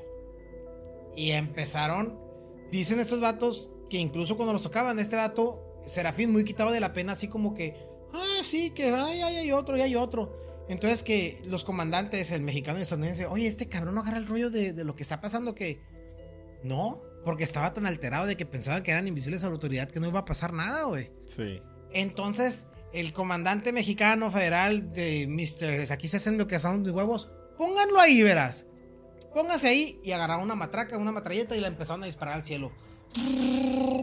Y el vato, güey, se cagó. Pues ahora sí, Serafín, como que despertó de ese trance de, in- de invisibilidad y dijo: No, aguantan, no me disparen, no me disparen. Todo bien. Le bajó de huevos a su seguridad. Y dice el comandante Garavito que eh, como niño se puso el vato, güey. O sea. Ya, pues ahí muero, o sea, ya entendí, ¿no? Ok. Y ya entendió, güey. Se despertó. Se despertó. Y hasta entonces, mm, ni señal de Constanzo, ¿no? En este Ajá. momento. Ahora, era tan difícil encontrar a todos los cuerpos, porque eran muchos, que comenta el comandante Garavito que habían encontrado una retroexcavadora en otro rancho que se estaba usando y fueron por ella para con la retro empezar a sacar los cuerpos, güey. Y sacaron más de 20 cadáveres, Que eran todos los cuerpos que se usaban para la enganga, ¿no? No necesariamente, pero sí. Ok. Ya recuperados todos los cadáveres, y ahora Juan, sabiendo que estaba tratando con brujería del palo mayombe, mandó a traer a su propio brujo. ¿A la chingada qué? ¿Qué hubole? Sí, güey. Juan, llámale a mi brujo. En lugar de a mi abogado, llámale a mi brujo de Oye, confianza. Brujería se combate con brujería. Fuego con fuego, carnal. Entonces, no lograban dar con Constanzo, güey. Entonces el brujo le dijo: ¿Ves esa madre que está ahí? Esa madre, esa olla con, con eso. Con palos. Destrúyela, güey. Le vas a quitar su poder. La madre. Pero hazlo público para que el vato se entere de que le destruiste esa madre, güey. Entonces mandan a llamar a los medios de información para que hagan toda una nota y todo esto. Y se- ahí están las cámaras y los videos de cuando se está destruyendo, destrando los cuerpos y sacando a la enganga de- del rancho, güey, y, haciendo lo que tienen que hacer, güey. Lo quemaron, ¿no? No lo sé, no sé si lo quemaron. Sí, en el tal. podcast mencionan que lo quemaron. Ah, ok. Que el vato le dijo, tienes que quemar el enganga. Y que no, no me acuerdo si lo quemó junto con la junto con la cabaña, junto con la casa en la que estaban, pues. Sí, sé que llevaron, no sé si lo quemaron, pero sé que llevaron un ritual para destruirlo, güey. Ajá, ok. No es nomás destruirlo, es un ritual entero. Ajá, y después de destruirlo sí quemaron todo, güey. Ah, ok, ok. ¿Sí? Eh, Juan llevó una televisora a grabar cómo el brujo hacía el ritual para destruir la enganga y después lo quemó junto con la choza y luego lo arrastraron por la tierra. Queman todo y se nota cuando están, están arrastrando la olla. O sea, fue una llamada de atención como... Sal, you fucking bastard. Entonces, funcionó totalmente, güey. Después de todo esto, Constanzo se agarró con la ira y le entró una gran paranoia total, güey. Ese mismo día, el sheriff George recibe una llamada que habían encontrado a Constanzo en un departamento en la Ciudad de México junto con su novio Martín Quintana. Junto con Martín Quintana, junto con Sara Aldrete y su guardaespaldas León Valdés, el Dubi. Sara Aldrete, cuando fue arrestada, con todo lo que sucedió, justo como lo predijo el brujo bueno, cuando Constanzo vio su nombre, su enganga quemándose, se sintió ultrajado. Y que todo su poder que dependía de la enganga ya no había nada más. Y por lo tanto ya no había poder, güey. comenzó a volverse loco. Quemó millones de dólares en una estufa, en una estufa e intentando apaciguar al enfumba, o sea, al espíritu, porque era como Al que enfumbe, ¿no? al enfumbe, era como que deja quemo dinero, güey, o sea, no te encabrones, mira, a mí yo estoy perdiendo lo que a mí me importa, te estoy te lo estoy otorgando porque a mí me importa. Sí, porque en ese momento tengo entendido que en el pacto entre la persona, entre el brujo, o como se dice, palero, y el enganga, es que tú lo vas a cuidar, Sí. ¿no? Que lo vas a proteger. En lo, en- eh, eh, va a ser algo recíproco, vaya, pues. Ahora, él estaba en un cuarto, pero la policía no sabe en cuál. ¿Me explico? Había un edificio, había departamentos, la policía no sabe en cuál. Y... y- Pero él estaba paranoico de lo que tenían, de que lo tenían ya ahí rodeado, como quien dice, ¿no? El 6 de marzo, Pero unos, ¿cómo lo encontraron, man? el 6 de marzo, unos policías atendiendo lo que creían era una disputa doméstica, fueron recibidos, recibidos por ráfagas de UCI y le pidieron apoyo a los federales, quienes después de una batalla de 45 minutos lograron dar con Constanzo, güey. Ok. Ya muerto, ¿no? Ahora, Ah, hay ¿cómo dos. qué? Sí, güey. Hay, ¿Se, dos, ¿Se dio piola? hay dos versiones sobre cómo se murió. Una versión es que le pidió a su guardaespaldas, el Dubi, que lo matara a él y a Martín, su novio. Y cuando el Dubi le dijo que no podía hacer esto, Constanzo le dio una cachetada y le dijo: Si no te matas, si no me matas, te voy a ir de la chingada en el infierno. A la madre. Pues oye, imagínate cómo los tenía. No, esa es una versión. La otra versión. ¿Y ¿Cómo supieron los diálogos y todo el pedo? Sí, güey, la otra Por- por versión- Al- Por, Aldrade. Por el Dubi, porque el Dubi quedó vivo. Ah, ok. La otra versión, por parte del sheriff George, quien fue a la autopsia, dice que los cuerpos tenían 20 o 30 balazos cada uno. Que para él lo que pasó es que uno de los policías lo, lo Lo mató de miedo. Es- o sea, esos vatos estaban tan paranoicos también la policía de que no, no, no, no vamos a averiguar nada, güey. Vamos a rafallar y luego preguntamos, güey. Sí, man. ¿No? Entonces, pues bueno, güey. Ok. Al final, la De policía. 37 balazos. Sí, güey. Sí, güey. Al final, la policía había arrestado a 14 cultistas, entre ellos Abel Lima, el sodomita de Iztapalapa, Rubén Estrada y, bueno, Emanuel Romero, Saúl Sánchez. El Dubi fue acusado de matar a Constanzo y a Martín y le dieron 30 años. Ese fue su crimen. Ok. Sara Aldrete Villarreal, la madrina, fue sentenciada a 6 años de prisión por asociación criminal. Ella dice que era inocente y que no sabía nada. Cuando salió, después de los 6 años, se le hizo un segundo juicio donde se le comprobó que tomó parte en varios asesinatos y fue sentenciada a 60 años más. Ah, no mames. o sea que la que sale en el documental está en la cárcel. Ajá, Ok. ajá. Oficialmente en el rancho de Santa Elena se recuperaron 23 cuerpos, mientras que en la Ciudad de México se le atribuyen más de 40 asesinatos, incluyendo el desmembramiento de Ramón Esquivel, un transvesti cuyo cuerpo fue dejado de forma ritualista en la calle.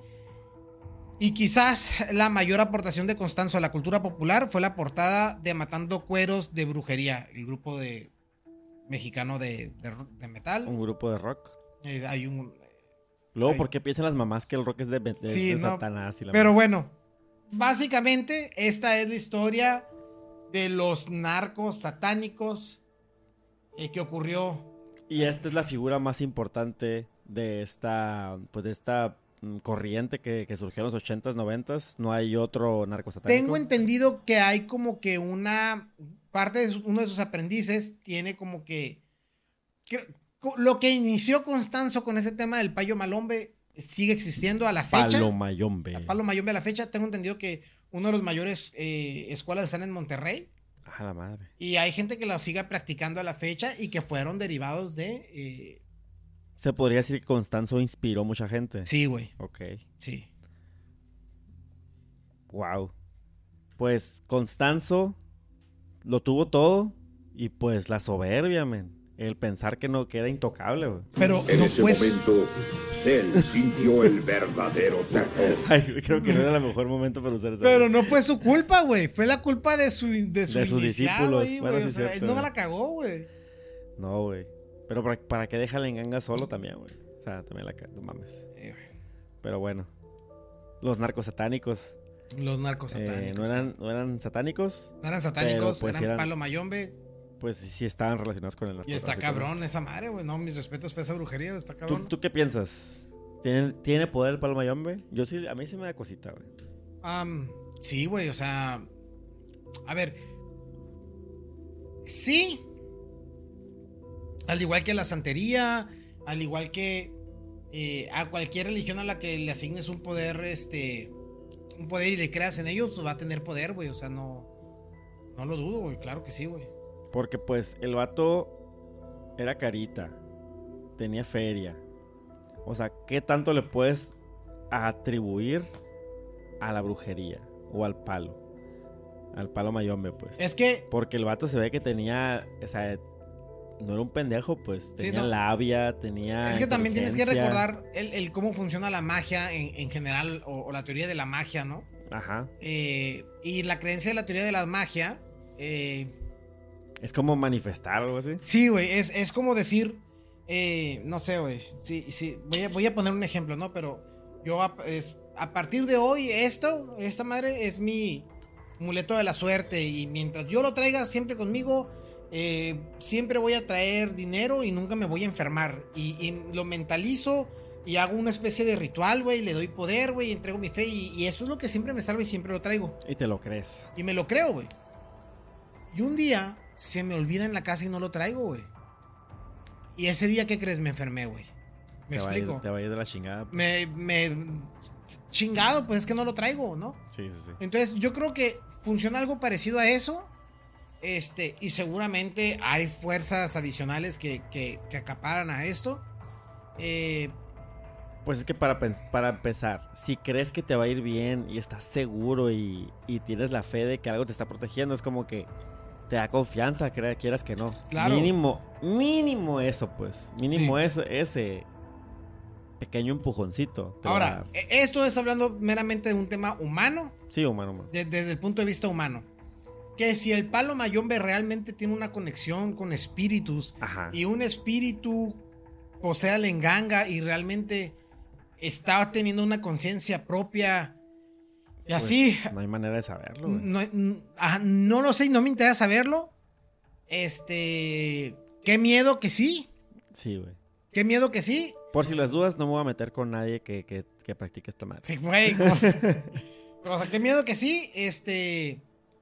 Mis respetos para quien lo practique, o sea, muy, muy su pedo, güey. No, no, no tengo ninguna crítica que hacer, güey. Nomás pero- quiero hacer público esta declaración que voy a hacer. Yo estoy bien pendejo. Si quieren un cerebro inteligente, pues ahí está el Sixto. Eh, a él sí, sí lo pueden usar para su enganga. Yo, pues, yo malgo madre, ¿ok? Mi coeficiente intelectual no va para tanto, güey. Los narcos satánicos, amigos. Espero que lo hayan disfrutado.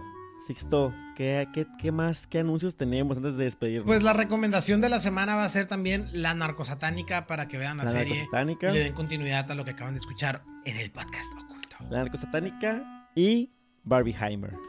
Barbieheimer. Que, que ya lo mencionamos. Aquí, aquí pegas el, ese, ese clip que quedó al principio. Ahora que antes de que empezáramos el podcast, mencionaste que viste Barbie. ¿Qué te Ah? Barbie. Me encantó, güey. Me encantó en muchos ¿Te sentidos. encantó? Sí, güey. Yo iba con cero expectativas. Eh, no, no pudo ir mi esposa a verla, pero fui con mi hija y con mi mamá. Ok.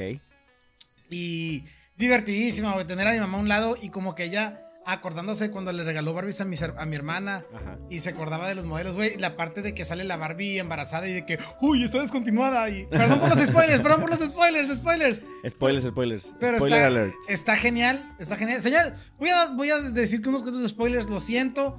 Si quieren, brínquense esto, les voy a poner una marca de tiempo por si quieren brincar. Pero Barbie, güey, 100% recomendada, güey, para mí, güey. Está A mí me- genial, me, güey. gustó mucho que Mar- Mattel, la empresa, se tirara a ella misma.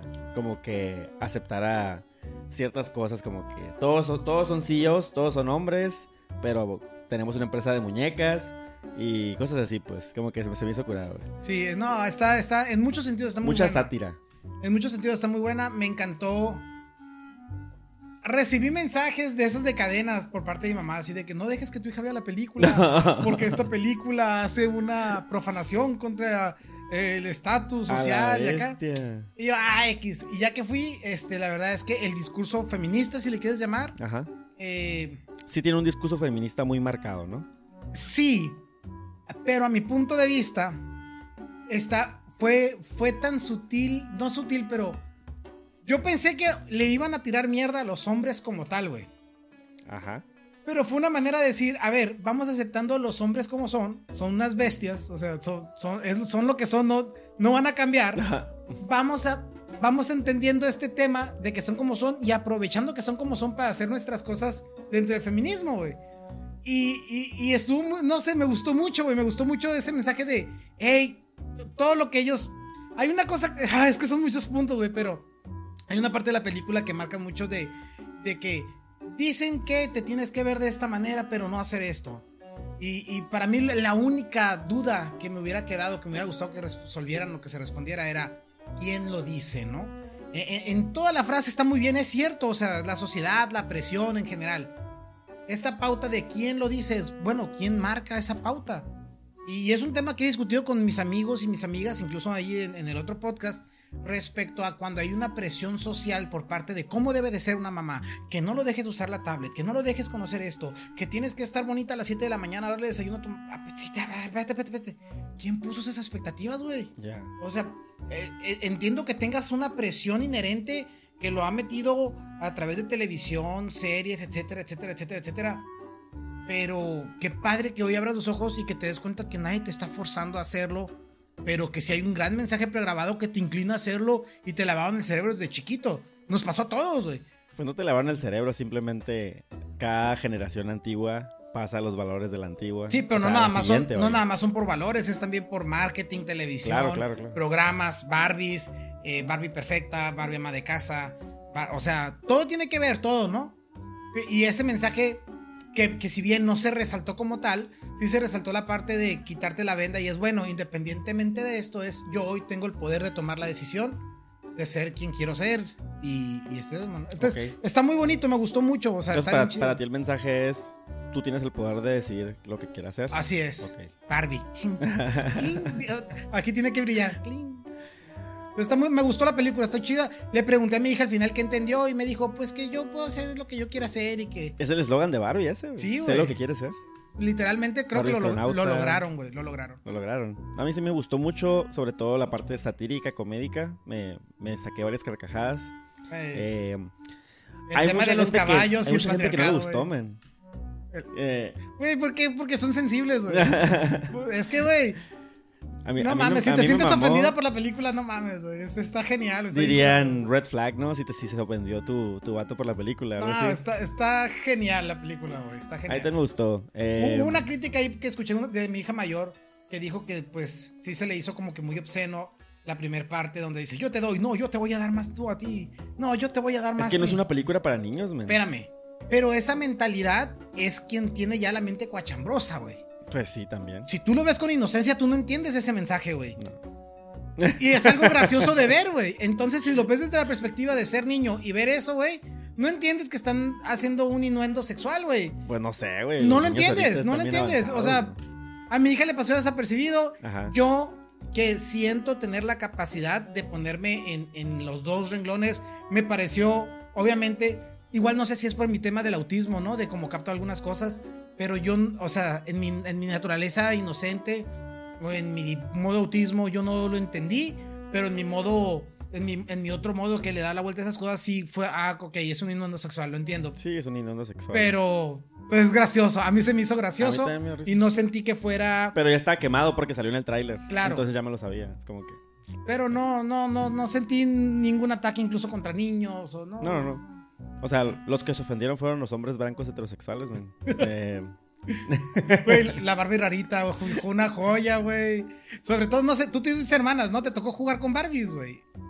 eh, pues yo jugaba con los Max Steel, güey. Ok. Que por cierto estoy bien enojado porque en la escena post créditos tenía que salir Max Steel, güey.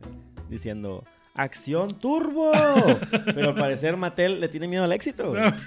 Chingada, madre. Yo, este, yo sí jugué con Barbies, eh, eh, porque sobre todo no había suficientes Kens. O sea, cuando jugaba con mi hermana, Ajá. pues a solo había un Ken y pues tenía que jugar con Barbies y Kens, güey. O sea, no, no, no. Quizás Sí, sí, n- si no hubiera tenido incluso. Pero, o sea, ¿a ti te compraban Ken? No, güey, no, no. mi Nomás tú hermana, o sea, mi hermana jugaba sola, pues no tenía hermanitas, Ah, por decirlo de algún ok. modo. Entonces, iba yo a jugar con ella, las, las pocas o contadas veces que yo recuerdo haber jugado con ella. Pero pues jugué a las Barbies con ella, pues, ¿no? Ya, Entonces ya. yo me divertí, güey. A mí me to- nos tocó tener la Barbie embarazada, güey. Nos tocó tener la Barbie que se le inflaban las chichis, güey. O sea, nos tocaron muchas versiones que en las películas salen que fueron descontinuadas. Está genial, güey. Está genial. Fue, fue muy divertido para mí, güey. Fue muy divertido. ¿Fuiste de rosa? No fui de rosa, güey. Un, un amigo fue a verla, fue de rosa, él y su novia. Y justo cuando se metieron a la sala, fue el suceso climatológico que pasó en la ciudad. Ah, de qué Nueva- mala no onda, de Qué mala onda. Pero Pero nada, sí. estuvo divertida. Vean Barbie. Recomendación Vean de la Barbie, semana. recomendada. Este. Yo puse, yo tuiteé saliendo del cine. Creo que esta película no va a dejar a nadie indiferente. Sí, güey. Y es cierto, o la, odia, o la odiaste, o te gustó, o te gustó mucho, pues. Además, como que resulta refrescante, ¿no? Con, con todas las películas, como que después de pasar por todo este enlodado de Marvel y continuaciones de películas, y parte 1, parte 2, universo expandido, multiverso y, y todo esto, Sí. yo lo sentí refrescante, güey, como, ay, algo. O sea, está bien, es Barbie, es una marca reconocida, sí. Lo que no sabes es que tenías que ver 14 películas para entenderlo. güey. Salió un diagrama, tienes que ver la de Barbie Cascanueces, luego tienes que ver... eh, o sea, una mamada, pues. Oye, ¿y viste Oppenheimer?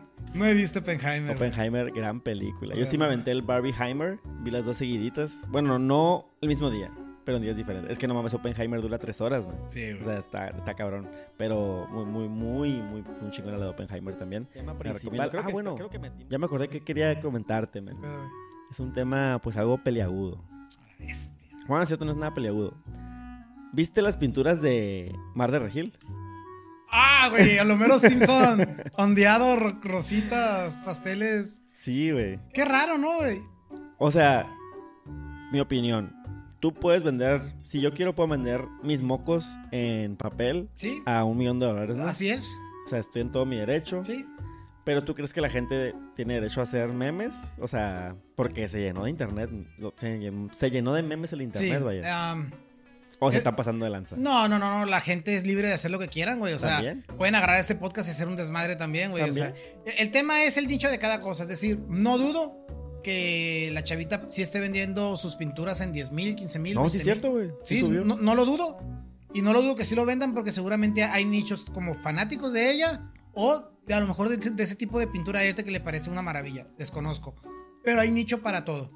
O sea, Lo que pasa es que eran pinturas, incluso eran una copia de otra, de otro artista. ok. Entonces, no creo que sea un hecho de que alguien sea fanático de ese tipo de arte. Te la compro que alguien sea fanática de ella o fanático de ella y que la quiera comprar nomás para decir que tiene una pintura de esta influencer. Porque ella es una influencer, esa, esa niña. Claro, pero. Ah, es que. A ver. Voy a sacar al maestro en impuestos aquí en este momento.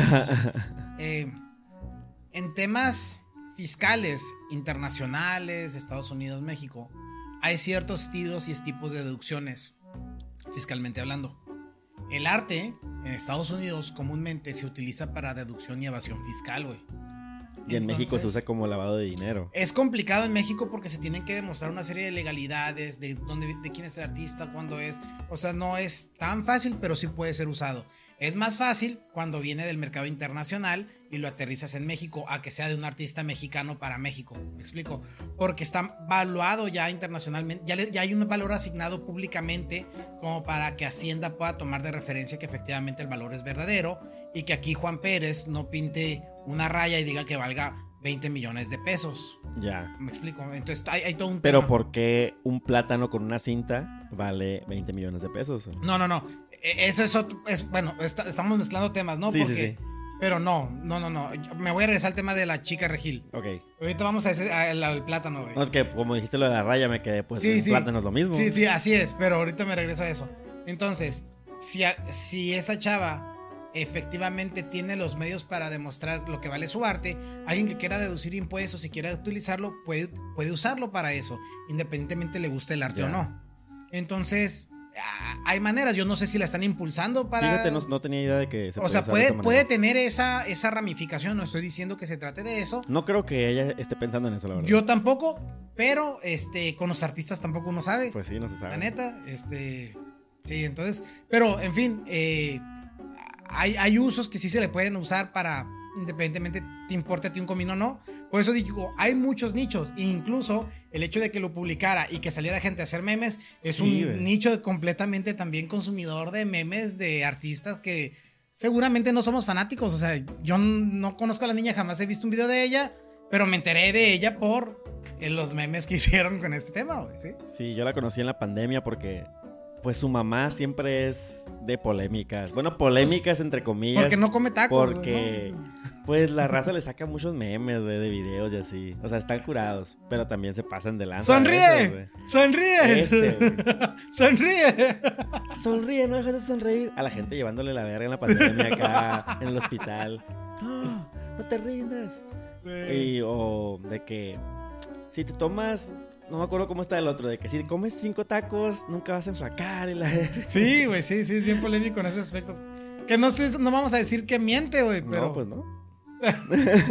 pero, güey, a los gordos, a los gordos no nos gustan que nos estén diciendo que estamos gordos, güey. ¿no? efecto. Entonces es como que. Pero pues igual y la morra es como los chamacos que vendieron, salieron en TikTok a decir que han vendido, ¿sabe cuántos departamentos? Pues, obviamente, pues si tiene familia que tiene dinero, pues le pueden comprar los cuadros fácilmente, ¿no? Ah, claro, Entonces, por ahí puede, puede ir los, por ahí pueden ir los tiros, vaya. claro. Sí, todo puede ser. Pero pues sí, o sea, la morra es libre de hacer lo que quiera y la gente es libre de hacerles memes. Sí. Ahora, el tema del plátano, Ajá. pues. eh, si yo soy el artista, yo llego y pongo un plátano en la pared, lo pongo. Con cinta. y llega alguien que es experto en arte y por las tendencias mundiales considera que eso vale 20 millones de dólares, ¿quién eres tú para decir que no si él es el experto, carnal? Porque para mí el arte tiene que ser algo difícil de replicar. Claro, pero tú no te dedicas a andar valuando arte, güey. Y él No. sí. Al final de cuentas, el arte es subjetivo, man. Sí, Pero el que está valuando arte no. Él sí le da un valor y tiene una repercusión legal, güey. Pero bueno, ahí ya tendríamos que poner una definición de arte, güey. Es como. Es ¿Qué es el si- arte? Lo que un experto diga que es arte. En, en- para términos legales, sí, güey. Bueno, está bien. O sea, sí, tiene que haber una, una ese tipo de condiciones. Es como si yo te dijera, esta casa en la que estamos vale 50 millones de pesos, güey. Pero Y- si la gente no cree que vale 50 millones de Pues pesos, no los vale, güey. Pero llega un perito evaluador y dice, es que vale un millón de pesos, güey. Pues la gente ya tiene un, una- un certificado de alguien que es de confianza este, para decir que vale un millón de pesos. Igual, esa Aunque la obra- pueda vender en 3 o 4, 5, 6, ¿no? Esa obra del plátano no está a la venta, o sea, simplemente es una exposición, así, Así que es. todo queda, Ajá. pues queda nulo este argumento, ¿no? Del- Pero hubo una persona que sí se comió el plátano, güey. Sí, se comió el plátano y lo multaron, creo. Pues claro, güey. Entonces ahí sí, sí le da un valor monetario. De- Claro. Aunque Que seguramente fue basado en leyes y no en el valor de la obra de arte como tal. Fue como que para el que destruya propiedad de Aguarala, Aguarala, tiene una multa ya estimada. güey. Seguramente fue así, güey. capaz sí pensaba que el plátano daba poder- poderes, man. O sea, pues, ¿cómo un plátano va a costar tanto? Capaz sí O- o- algo Oh, es más, tiene, yo creo que el vato sí hizo algo que a todos nos hubiera gustado hacer, Sí, quizás. eh, pero él sí tuvo los huevos de hacerlo. Pues qué pendejo. güey, O sea, pero te hiciste 20 mil dólares más. No sé cuánto, no sé con cuánto lo multaron, pero creo que era una suma exorbitante de, de dinero. Pues así con el arte, men. Eh, ¿Qué vamos a Porque entre, comentar el día de hoy? entre tu arte y mi arte, yo prefiero mi arte, güey. Chinga, madre. Ya, pásame la llave, Sixto. Ya, ya. Te voy a cortar aquí ya. El rollo. Saludos, amiguitos. Sí, salud. Pero está bien. Entonces, estén al pendiente de los, los jueves. Hay un jueves que vamos a tener lives, hay otros jueves que no. Pero estén al pendiente para saber cuándo nos toca lives y que puedan estar junto con nosotros. Traemos historias muy buenas. De hecho, nos hicieron llegar una historia, güey. Que me gustaría casi, casi poner el audio ahorita, güey. Pero no lo voy a hacer, lo voy a- Vámonos, a, acumular. Vamos a esperarnos. Ajá, pero está muy bueno, güey. Es que po- poseyeron a un vato ahí, güey. Y, y no digo en el mal sentido, güey. O sea, una posesión eh, espiritual, aparentemente. Ok. Muy buena, güey. La, la manera en que me mandaron la historia. Muchas gracias por la historia. Y está buenísima, güey. O sea, la neta sí se, se siente el temor de la señora que vivió ese tema, güey, con su esposo, güey. Está bien cabrón. Eso para el siguiente live del podcast oculto. Ya saben, mándenos sus historias, audios o texto o cuéntenosla. Ahí pues en la maquila hay muchos fans del podcast oculto, men. Y pues, pero me siguen diciendo que vaya a explorar trenes y la madre, qué pendejo, ¿cómo voy a explorar un pinche tren? Estás viendo que me estoy cagando de miedo aquí, nomás platicando con este cabrón. No, y además, además yo creo que es importante mencionar que eh, tenemos un poquito limitado el tiempo, la neta. Sí, claro. Pues somos maquileros, este, vamos, chambeamos, regresamos, atendemos casa, acá, este, es difícil salir a explorar. Pero amigos, No, y aunque fuera fácil. o si no tú tienes, explorar, si tú tienes el tiempo de salir a explorar, te invitamos a que vayas, lleves tu cámara y nos mandes tu evidencia, tu fotografía, tu historia y tu experiencia de lo que ocurrió. Este, sin ningún problema. En efecto, gente, suscríbanse, denle like, comenten. Aunque sea hate, miéntenos la madre, no hay pedo. Aquí el Sixto les va, les va a contestar. Yo casi ni, ni veo los comentarios, la neta, pero pues aquí el Sixto Sí, va a ver. Yo- hay comentarios, hay hate que dejo pasar, pero cuando sacan un hate que es no funda- fundado, güey, o que considero que es erróneo, no, no lo puedo dejar pasar, güey. este, pero ahí andamos. O sea que cuando pusieron el de gorro es un pendejo, lo dejaste pasar. Ajá. Porque sí fue cierto. pues no hay pedo, güey. O sea, es un hate que, que se, se sostiene, güey. Bueno, sí, pues sí. O sea, no hay pedo. Pero que te digan, ah, es que ya ves que en el podcast de, del caso Josué hay un comentario que decimos que, que te digo que en la, en la transcripción de la llamada, el vato le dice, eh, dice una frase así como que es, es- es un honor, es muy honorable o algo así, dice, Sí. estar aquí junto con a, a magníficas personas y así súper educado. Entonces hacemos el comentario de, yo te pregunto a ti, ¿quién utiliza esa palabra? Este vato lo interpretó como que nosotros no entendíamos el significado de la palabra, definió la palabra y dijo, si ustedes son tan incultos para no saber el significado de esa palabra, no deberían de estar haciendo podcast, güey. Ok. Entonces fue como que, a ver, güey, a ver.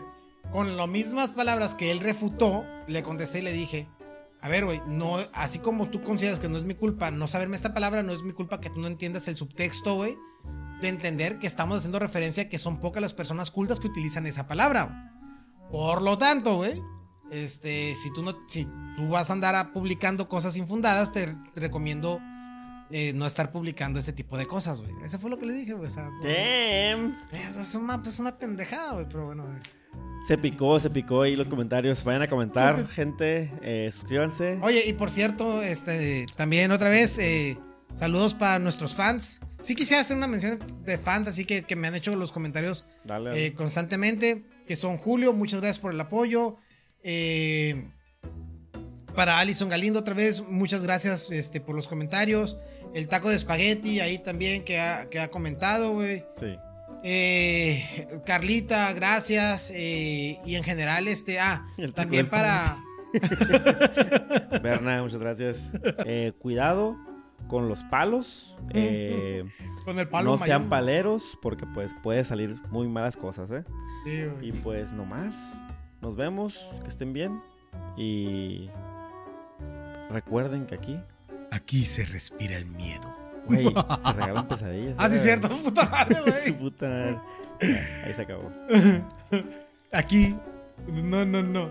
Aquí se regalan pesadillas.